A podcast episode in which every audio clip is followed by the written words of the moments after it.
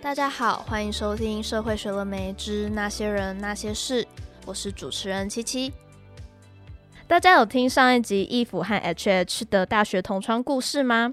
这一集将要带大家回到更早的过去，认识系上过去在台北校区的故事，以及更久之前中兴法商时期的社会系的校园生活。我们邀请到系上的郭文班阿班老师，还有沈佑孙沈佑老师，这两位老师是我们非常资深的老师，见证了系上在台北和三峡两个时期的不同样貌。大学时期也都是就读中心法商社会系，对于这个系的历史有非常深厚的了解，而且呢，这两位老师也真的受到非常多历届学生的喜爱。希望透过这一次的机会，听到两位老师分享对系上的认识。以及对正在收听 Podcast 的许多想念你们的戏友说说话。那我们首先请呃郭文班老师来跟大家打声招呼吧。各位同学好，是这样吗？啊，那换我沈佑孙。哎，我刚刚突然想到，哎，嗯，谈中心法商，搞不好要找一个更老一点的老师哈。我们在那边念过书，可是念完书就拜拜了。等到我们回来，已经重心已经移到那个民生东路了，对不对？有道理哦。所以搞不好你们还要花一点时间找一些更好的老师，他才能讲真正在河江街时代的那个中心法商。其实我知道神又在讲什么了，因为你一开始讲是非常资深呐，因为意思很老嘛，对吧？我们听了就很鸟啊。所以他就提醒你们，还有更老的，好，没问题，还有更资深的，知道吗？我倒没想那么多，我只是单纯想到，因为以前我在学校的时间并不多啊。哦，他在学校可可可那个了，跟我不一样。嗯，好，没关系，那我们先从呃老师了解的那段时期开始，好不好？那嗯，其实主要还是说，诶，现在的年轻系友或者是学生，其实对台北校区都非常陌生，因为我们主要的活动范围都还是在三峡校区嘛。但是其实社会系在呃台北的河江街或是民生校区都有很长一段时间。那也许两位老师比较清楚，那不知道能不能请两位老师可不可以跟我们分享一下，呃，在大学时期，你们在求学的时期，呃。在那边生活的一些故事吗？有没有什么印象深刻的事情可以跟我们分享看看的？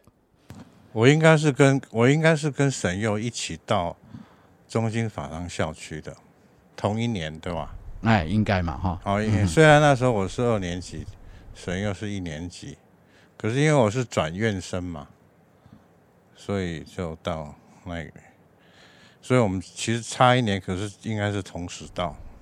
对啊，嗯嗯。不过你有找到那个地方还是不错。对了，我那时候就就他，因为我跟沈佑讲过，我那时候我我大一在台中嘛，台中那时候那个那个台中南南部国光路嘛，那是中兴大学，那时候中兴大学正是那个校长是罗云平嘛，所以所以在台中大兴土木，我算过。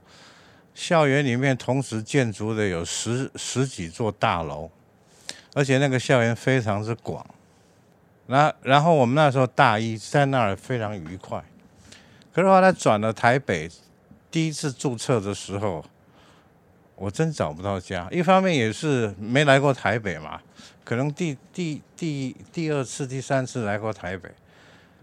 再来呢，就是到了那个。龙江街啊，长春路一带啊，想要看个，就学校里头，就是脑脑海里头有一种大学的意象啊。简单就是找不到学校，所以就来回走了半天就，就这里没有大学啊。后来看到那个，真的看到那个学校，那简直就后悔，当场就后悔了，因为真是不像，跟我的想象差太远。找不到地方注册，就是那个样子，就是那么两块地嘛，根本没有校园，几乎按照我在台中的那种经验，所以那时候感觉非常之恶劣。讲实话就是很恶劣。但是沈佑应该没有这种嘛哈。嗯，就是还好，就是找不到校园而已啊。你也找不到校园啊？我在，谁知道那边有一个学校？哎，对，你看看，你看看。而且那个时候那边其实很荒凉啊。荒凉啊？不对啊，你忘掉了民生东路其实开通的时候还是已经是我们跟我们关系四年级了，对不对？民生东路跟我们关系不大，就是体育课过去上。对啊。我们都在合江跟建国这一边。我是说，连民生东路那个时候，现在那边真是比较荒凉。那个时候到辽宁街比较有名啊。哦，嗯，反正对我来讲就是不能接受。那老师大学时期的时候都在做些什么呢？哦，我们都在读书啊，开玩笑，哪像你们现在非常之用功，哈哈哈。我们都认真念书啊，上课准时上啊，好好交报告啊。哎，我倒没有，不过也不太记得了。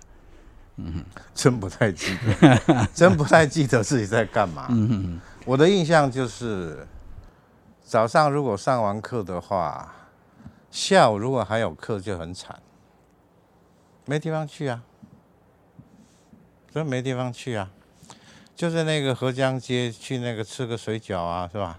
啊，对啊，吃个水饺。那个什么的，然后就那晃吧，没有没有地方嘛，没有地方，晃晃晃到下午，如果两点上就晃到两点，一般是一点上或两点上，好像。嗯。下午的课。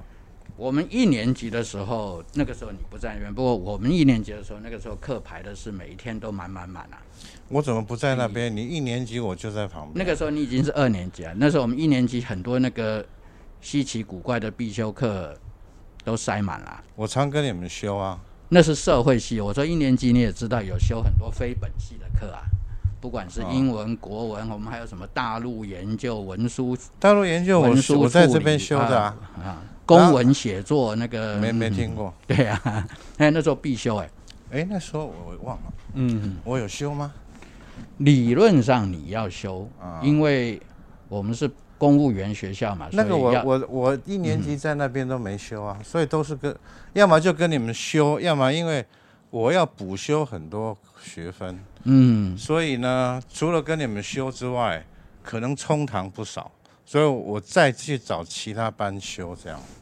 对啊，那个那个应该是了，因为那个时候反正我们就要学写公文，所以我记得一年级的时候比高中还忙啊，每天从早到晚满满的课啊。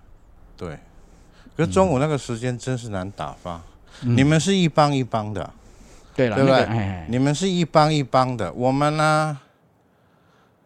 我们就是。就是转转院生会变成一帮了，七个人，不，七个人里面好像是有三个工学组，四个工作组，所以三个学组还比较常在一起，就这样，对嘛？你们一进来就已经分了嘛？我们至少一年级还在一起，二年级分组嘛？哦，二年级才分组啊，二年级才分组啊？这这我真不知道，因为我一进来就分组了。哎，嗯，那时候最有名的大概就是外点。哈哈哈！哦，对你我都忘掉了。外点，外点是什么？我是深恶痛绝。为为为什么外点我印象很深？因为那个地方就是我说中午很难待嘛。那你想，如果可以翘课的话，那当然就走人啦。可是因为有外点，就是外面有人每一节课发点心呐、啊，叫外点，所以呢就不敢跑啊。嗯，而且。学校小的坏处就是他还认得每一个人。我记得我们有坐错位置，还被他纠正。哦，他很凶啊。嗯。那外点你们不知道啊？不知道。那时候我们是每一堂课都有固定位置哦，要不然他怎么？要不然他不能点啊。所以他还要确认你坐坐错位置了。教务处派人，他也不是每堂来，好像是哎，好像是隔一堂隔一堂。你是两三个学生还是两个学生？他是。一定会来，但是不一定每堂来。然后就后门就开开，然后就根据他手上学生的那个座位表，座位表，然后如果多了一个，他就去去把那个人赶走。所以你要旁听也麻烦。然后没有的话，再帮你点上。嗯，这好像是如果老师不点的话，老师一般也不太点。老师不太点，所以你要翘课找个好人去帮你坐着，可能也 OK，对吧？嗯、对啊，外外点都不准啊。社会资源嘛，可是我们这些外地来的学生哈，哪有什么人帮我们坐在那一点？我不讲了吗？我们本地人也没用啊，他会认得你啊。哦，对，他点久了就认得你了。点到三次好像扣总平均一分吧？一次一分还是三次一分？我忘了，我也忘了。这个也让老师好做人啊！哎，没有当你啊？不，有些老师是很很气这个的。是啊，我有碰过啊。对啊，我听说有老师那个外点的先生进来，老师当然把他赶走，是吧？有有那个嗯，我我记得后来好像我们已经毕业了，他好像出了车祸，结果全院欢腾。因为他出了车祸，就不能来点名了。两位老师，其实这是呃过去比较久以前在当学生的一些有趣的经验嘛。不过其实是呃两位老师大概是在一九九零年带回到系上来任教的，那个时候还是中心法商，但是跟呃其实听说跟过去相比已经有非常大的不同，而且那时候其实民生校区已经有了教学大楼。那也想要请问两位老师，当年从美国刚回来的时候，回到母系任教的心情是什么？可不可以跟我们分享看看？你先吧，啊，我先回来。哎，我我是找你一年回来还两年？嗯，至少找我一年，因为我我是九三，我九四回来嘛，不过九五才进才进学校嘛。哦，OK，嗯哼，那时候回来什么心情啊？嗯，那时候就也找到职业了，这是最重要的心情嘛，对吧？有工作了。嗯他回到自己的戏上嘛，然后呃，我们我很多老师还在，但是已经有部分是我们毕业之后才来的。我那时候，譬如说徐忠国老师、侯崇文老师，那时候我们社工社学在一起，陈玲玲老师、孙思维老师，这个都是我毕业之后才来的嘛。嗯。张清富也是，啊，张清富，哦，张清富是系主任嘛，哎，比我们早一点。张清富老师是系主任嘛，而且后来，哎，社工社学分两组，我们来的时候已经是确立了嘛，所以就是两班了嘛。对，以前我们是一班，然后二年级才分成两。我们那时候两，对对对，已经等到我们回来的时候已经是两班了。对，所以就等于学生一进来就已经知道是念。社工还是念社学？对对对，嗯对。然后老老师的区分就更明显了。对。那我们在念的时候，虽然有社工社学，可是老师就是嗯。对，我们修很多课其实是不分组的，哎，不分组的都修的。我们那一班特别奇怪，我们那一班好像社学组就就六七个。那通常社学组人都很少。这样子啊，你们你们那一班社学组多少？哎，我搞不太清楚。你是社学吗？我记得我好像先念过社工，又来社学。好像蔡明章也是啊。嗯哼，是吧？对，不过大部分都应该都是选社工啦。嗯哼，哦，是这样。嗯，我记得我我应该应该是去实习，然后觉得很无聊，所以后来又转社学了。哦，嗯哼，我是一进来就社学了。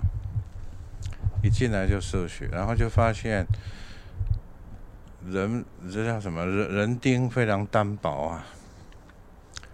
我们我们很多课就一个老一一有一些课，特别那时候从哦那时候从国外找了找了那个你们记得那个你记得那个 Mr. Goldman 还是什么的 Goldman 啊，像 Goldman 的课，肖中岳的课。就是一比一一个老师两个学生那个时候，差不多很多课都那个样子。对，对因为我们的人很少，特别开给社学组的课就长那个样子，还不错了。其实，所以其实等到我们回来，系上已经多少转型了，对不对？第一个就是就就换了一代，学生也多了，然后老师也多了。哎，对哦，多了一班嘛。对呀，对呀。所以这在在那个中间。增增了一班呢，那那所以那个时候社学社工，我们的员额也就多了。我们社学社工其实是个大系，是啊，因为因为我们那时候社会系负责全院的其他系的社会学的课，所以我们那时候必须要派出很多老师到其他系去教社会学，好像几乎每个系都有社会学，嗯，几乎都是必修，而且。对，嗯哼。但是那时候是大戏，后来一分戏啊，就力量就显得有点单薄了。好，不，那个时候还有夜间部，嗯，而且夜间部也是社学社工的夜间部。呃，没有，夜间部没有分。哦，他没有分。对呀、啊，反正就是共同的啦，所有的老师共同必须要负责的。嗯嗯。所以没有分嘛。后后来我们才把它改成社工组的夜间部了。那是你之后了，嗯，对啊，就是因为你刚回来是社是夜间部的老师嘛，我进来是夜间部啊，所以你们开很多会我都不用参加。哎，还有这事儿呢？你看这个就是变社会变迁，嗯嗯。那老师刚提到很多是可能是分组或是分系之后，那其实也想请问两位老师，当时回来的时候跟学生的互动有没有什么呃印象深刻的事情，或是呃学生互动起来跟现在或是跟过去当学生的时候有什么不一样的地方吗？这个互动是多还是少啊？我知道老师间的互动相对的少，因为我说跟其他系的老师了，对不对？以前我们在其其实哈民生的时候，如如果我们讲这个，大概就得去想一想那那边的格局了。对呀，啊，像沈佑跟我都是在合江街，办公室都在合江街。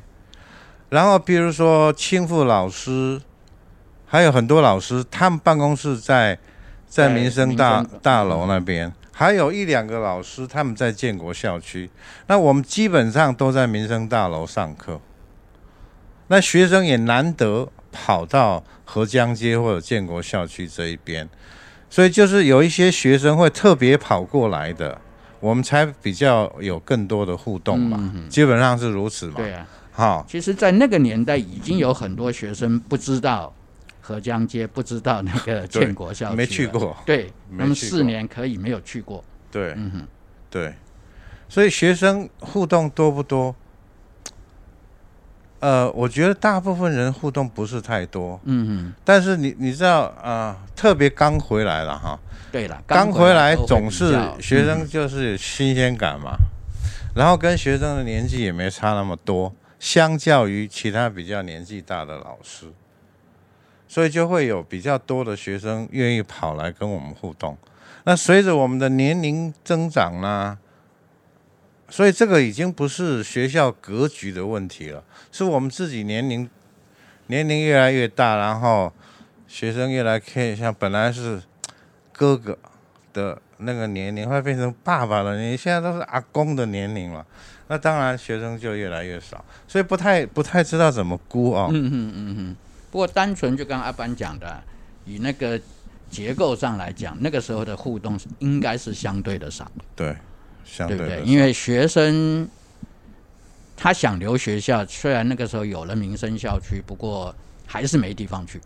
对，而且学生哈，就就就是，我觉得我那时候开始从老师的角度感受学生，因为我自己是转院生，所以我背后其实有一个对照组叫做。台中的中兴大学那个对照组，啊，我们我们当年在那边，我们是有一个系馆，就这个这个整个大楼是我们这个系的，而到了这边就不是，所以我当年在那里觉得下了课不知道去哪里的那种感觉，我我也会觉得我的我当老师以后，我想学生们应该也是那个那个样子，然后呢，那个地方又位在。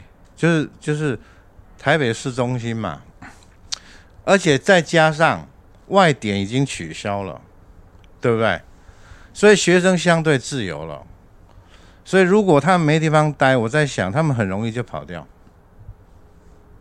所以有时候真的是没地方待啊，就是没地方待啊。不过开发出那个教学大楼那一边，其实整个活动的地方已经比我们当年要大很多。对不对？对呀、啊，嗯、不，我们当年就是当年就上体育课到民生东路嘛。可是我就刚刚提到坏处就是绝大部分学生忘掉还有合江街，对啊，跟建国校区了。对，嗯哼，所以那时候互动，而且我们我们的办公室在六楼，我们很少去上，我们就我们就要上课前从从合江街过去，下了课之后就回。合江街这边，因为我们也没地方待，我们也没地方待啊，对啊。而且那个时候哈，那个那个时候，不管是合江街的，或者是是是在民生东路那边，那个老师们都是他们的办公室都是那个，哎，不好互动，我跟你说，嗯，对不对？因为那都是一个大通间，然后用木板隔间嘛。那如果学生要再找老师聊天，嗯、那影响到很多隔壁的老师，你怎么交代啊？对不对？我那时候听说那个有一个老师最喜欢一早学佛啊，然后就点那个精油，那一点哇，你要是学佛的就觉得整个人精神提升，你要是基督徒你就觉得这充满了邪灵，对吧？所以那个很 麻烦的。所以还好，我去那边选了一间厕所旁边的。他那个房间最好，我跟你讲。沈优那个时候就在那个合江街六楼的独间，虽然在厕所旁边，但是那是独门独院。我们其他人都是木板。对啊，你们其他人都是木板隔间了。所以那时候给学生的环境，给老师的环境，说真的都挺不像是一个大学。因为我也听说当年。行政专科其实就是一个 可以说是冷战体制底下跑出来的学校嘛。嗯，没有啊，就是训练公务员嘛。那个不管有没有冷战，大概都需要吧。啊，尤其某一个程度，对了。嗯、对，对，所以他们，而且当年国家财政也差了，所以你看那个九幺幺那么一阵呐、啊。九二一，九二一啊，九九二一那么一震呐、啊，就跑出围楼了，就跑出围楼了，就是，所以那时候的硬体设备哈、啊，实在实在实在说，真是不能跟这边比啊。那上一集我们采访过易福老师跟 H H 老师，他们有提到在在他们大学在学时期的时候有组成一个读书会。那不知道两位老师对这件事情有没有印象吗？或者是诶，对这两位老师在学期间有什么呃有趣的回忆吗？嗯，他们在学的期间，我刚我来，他们刚好毕业嘛，然后阿班跟并跟他们的接触多一点点，多一点点啊，嗯。其实真正跟他们接触最多，大概是王雅各，因为他是他们的导师。哦，对，嗯、我那时候王雅各好像还带过他们整整对呀对呀对呀整班去、嗯、去大陆，对吧？嗯，读书会哈、哦，读书会就跟戒烟一样，就抽了，然后就就没了，然后又又戒，然后又抽，就这样，持续都不太长，最长的可能是。陈义甫毕业后回来自愿带学妹们，两种读书会来，一种就是说好像真正读书，另外一种是为了考研究所的读书会。哦，那个有，对，那就那个两个其实比较不一样。一般的你说真正为了读书而读书，那个就像阿班讲，可能就不会 啊，不会那么那么的积极，那么的延续性那么大。嗯哼，可是你为了。考试的读书会就是每一年就人都不一样啊。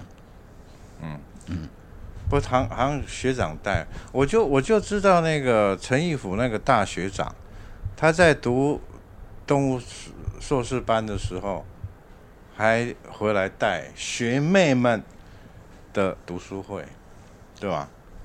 对，男生比较不上进。有学弟我有没有学弟我不知道，或者说男生不上进，因为我听到都是他回来带学妹。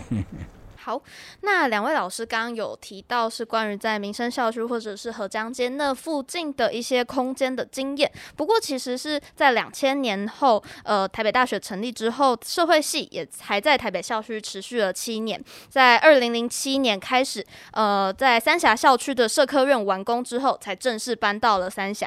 那这边是想要请问两位老师，系上搬迁到三峡的这个过程是什么？有没有什么呃，关于比方说是阅览室的规划是怎么来的？那在系上在三峡的呃特色又跟台北时期有什么样的不同呢？空间来讲，这个都已经是学校给你什么该有，他们就认定一个系该有什么空间，该有什么空间，每个系就固定的，所以啊，除非你还要再去争取一些额外的，比如说什么专业教室，要不然我们现在现有的空间都是学校。已经核定的，我们嗯，所以也没有说只有我们系上有阅览室啊，只是可能我们系上的阅览室相较于其他的系，感觉好像比较有规模。不过在那个空间应该都是一个原本要做阅览室的空间。嗯哼，对啊啊，因为那个时候我记得刚好系主任嘛，就很多空间那个时候学校对空间管制是很严的。你是系主任啊？对啊。就搬过来的时候，搬过来就是就是那个树人嘛，黄树人啊。可是，在之前要设定这些什么那个像什么几楼啊，或者还记不记得早期不是那个院长还说要所有老师集集合在一起啊，不要一个系一层啊，那些都是事先都规划好的嘛。我倒知道我们为什么社会系为什么在第六楼抽签的，因为因为我那时候是系主任。然后好像带一个学生代表，然后去那里就哎抽签，然后我就叫学生去抽，他就抽六楼，就这样。然后你你你那时候搬搬来的搬的那一年，你你是系主任还是黄树人？我是系主任啊。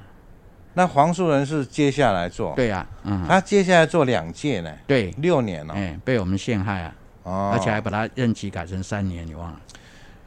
那一个阅览室，我是特特别记得黄树仁老师非常之积极了。呃，两个阶段啊，一开始那就阅览室，嗯，后来以后阅览室不一定要摆书啊。对，对啊，书是他很积极的。那黄树仁为什么特别积极呢？跟着他，因为他在正大，他住正大附近嘛，啊，因为他的他的夫人是刘雅玲老师嘛，正大社会系的，那他住附近，然后正大有。有有有不错的书，附近啊，附近有书局啊，他常常，所以他常常去逛，然后他就抓着就来。嗯，然后他他到了，他其实，在河江街那一边，他也经常跑去那个三民书局。嗯，然后他就踹了书，所以早期很多书是他是他他背过来的，不是啊，就是车子载过来的。后来当然就有 mail order，不过 mail order 好像是比较后面的事情，比较后面啦，嗯哼。而且你们那个阅览室一直卡在说，好像我们系上都有。其实回顾历史，以前即使在中心法商的时候，也是几乎每个系都有阅览室。那那个那个时候还不只是阅览室哦，那个叫图书馆哦，嗯，就是叫系图哦，哎，系图加阅览室。所以那系图系图下来，系图应该有一个重要的关键就是。那时候的总图空间我们没有很小，有啊，就就在建国校区里面，那个不叫总图，对，所以就一点点，所以你只能把书分到各系去，所以各系都有系图，对，嗯，所以那就延续下来，其实每个系搬迁过来都会规划一间，那当然你的系上或许会把它变成其他的用途，或者会发展成不同的样貌，嗯。不过那个倒不是说我们社会系独有的，这个必须要强调。不过像我们社会系这么开放，那个或许是我们不一样的地方。现在好像真的，我们各个系好像我们书的量会算是相对其他系是比较多的吧？应该吧？啊、应该吧？因为不断就就至少在系务会议里面，这个都我们都有一个。人专门去替系图补充书的老师，好，所以那个好像变成社会系的一个特色。而且我觉得黄树仁老师在的时候，在在那种管理上的精神，他就认为书反正他也没有特别花很多心思说这些书一定要怎么登记，你要怎么看，然后要怎么还。他相对于就是希望书在那里，希望同学好不小心拿个书你就看，就这样，就就鼓励。学生让学生有一个很自由可以碰到书，然后读书的机会。哎，这样听起来像那个少林寺藏经阁。那呃，其实刚刚老师们都有提到的是说，哎，其实过去在台北校区的时候，因为空间的限制，可能跟同学之间的互动相对的少一些些。那呃。搬到三峡校区之后，呃，可能老每个老师都有独立的办公室，那可能也有一些共同的空间可以使用的情况下，那老师跟学生的互动关系有什么改变呢？我是没有什么，因为就像阿班讲的，这个不同时期啊，我们年纪也大了，对呀，嗯哼，嗯，我总有一些学生呢，哈。其实，其实总有一些学生会去找他认为他可以谈的老师啦，会有少数的学生会去找所有的老师啦。但是大部分的学生，我想他他就是找就自己愿意愿意聊的学的老师，自己愿意跟他学的老师，大概是这样。至少我觉得在这里整个那个。其实我们向来是如此，啊，就对学生其实是比较开放的。呃，我不是我在其他系没有待过，但是我总觉得我们这个系那个师生之间的那个那个关系是是比较相对于吧，就比较平等的吧。因为其实我在那我在那边就会有感觉，因为我我有一两次吧到社工系去教教社会学还是什么的。那我就很明显的感觉到，在社工系跟在在社会学系这边上课的那种师生的感觉是非常非常的不同。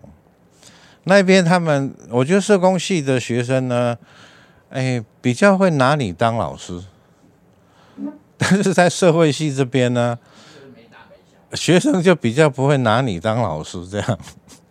所以我，我我我觉得我我记得在那边的时候，甚至有一次哈，去上他们课，哎，他们还给你准备茶水啊，我都吓一跳哦，都非常感动哦，这社会系没发生过这种事，真的。所以社会系跟这这边其实师生之间其实是，呃，相对来说也就比较自自由自然，也就比较自由。所以学生进进出出入入的。好像我也没有带过其他系，只是我的感觉会会比较比较轻松吧。我们真的是学生敲门就进来，我们比较是那种方式，哈，也没有什么 office office hour，呢是报给学校用的。其实我们自己的态度就是，学生真想找你，敲敲门就进来了。刚搬来的时候，就每一年总是有几个经常敲敲门就进来找找我们聊天这样。后来就慢慢少了，也不是说我们不喜欢跟学生谈哈，因为我们这我们就是不断都都都有事情在手上，啊，看点什么书啊，做点什么这这些，那学生来多多少少是一种打断嘛，好，可是另一方面，我也觉得我们在那里 available 学生。而且学生那个年代，他们真有一些问题，有时候没有问题，真想找一个年纪比较大，好像什么的聊聊天。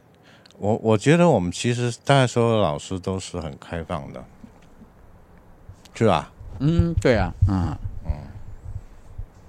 那嗯，刚刚讲了很多是过去的回忆，其实两位老师也快要退休了，想要请问两位老师即将退休的心情是什么呢？哎，要整理办公室是一件很麻烦的事情。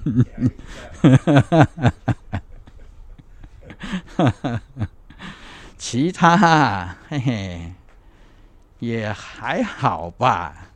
因为我想这一两年可能不会变太多了，哦，可能跟系上跟同同学还会有接触，再过个几年可能才是真正的大的转变。我阿班我不晓得，像我是没有做什么特殊的计划，有一些人可能退休了已经就想好要做什么做什么做什么，那我是没有，嗯，所以这一两年可能还好，不过是啊，不过就是回想，哎，也。也就也就过了，嗯哼，啊，办公室的东西到底要怎么收，还是一个大问题。现在比较伤脑筋的是这个。你有特别的计划吗？应该有。我没有什么特别的计划，啊、嗯，没有什么。不在西藏待这么久嘛，哈，我我总觉得好像他们。西方人喜欢讲，你没有继承者就没有，就算是失败了。那我们后继有人啊，一代一代比一代精彩啊，所以我们后继有人啊，这就是很棒的事情啊。还要反攻大陆吗？先不是啊，要反攻大陆吗？我觉得这说话现在有点敏感了。就是现在讲才好玩啊！你想打高端吗？就这样。那我们这个年代才会以这个结尾，对不对？那是我，那应该是我们那个，可能一直到高中，一直到高中。对啊一直到高中，真真的那个年代，真是一直到高中啊！想来颇有趣。好，那谢谢两位老师今天来呃接受我们这个节目的访谈。那也希望大收听这个节目的大家可以在戏庆当天回来看阿班跟沈佑老师。那接下来我们也有陆陆续续非常多的戏庆节目，也欢迎大家随随时追踪我们的粉丝专业以及收听接下来后续的集数。那呃非常谢谢大家，谢谢啊，哦、我是开着还关着？开着，啊，谢谢。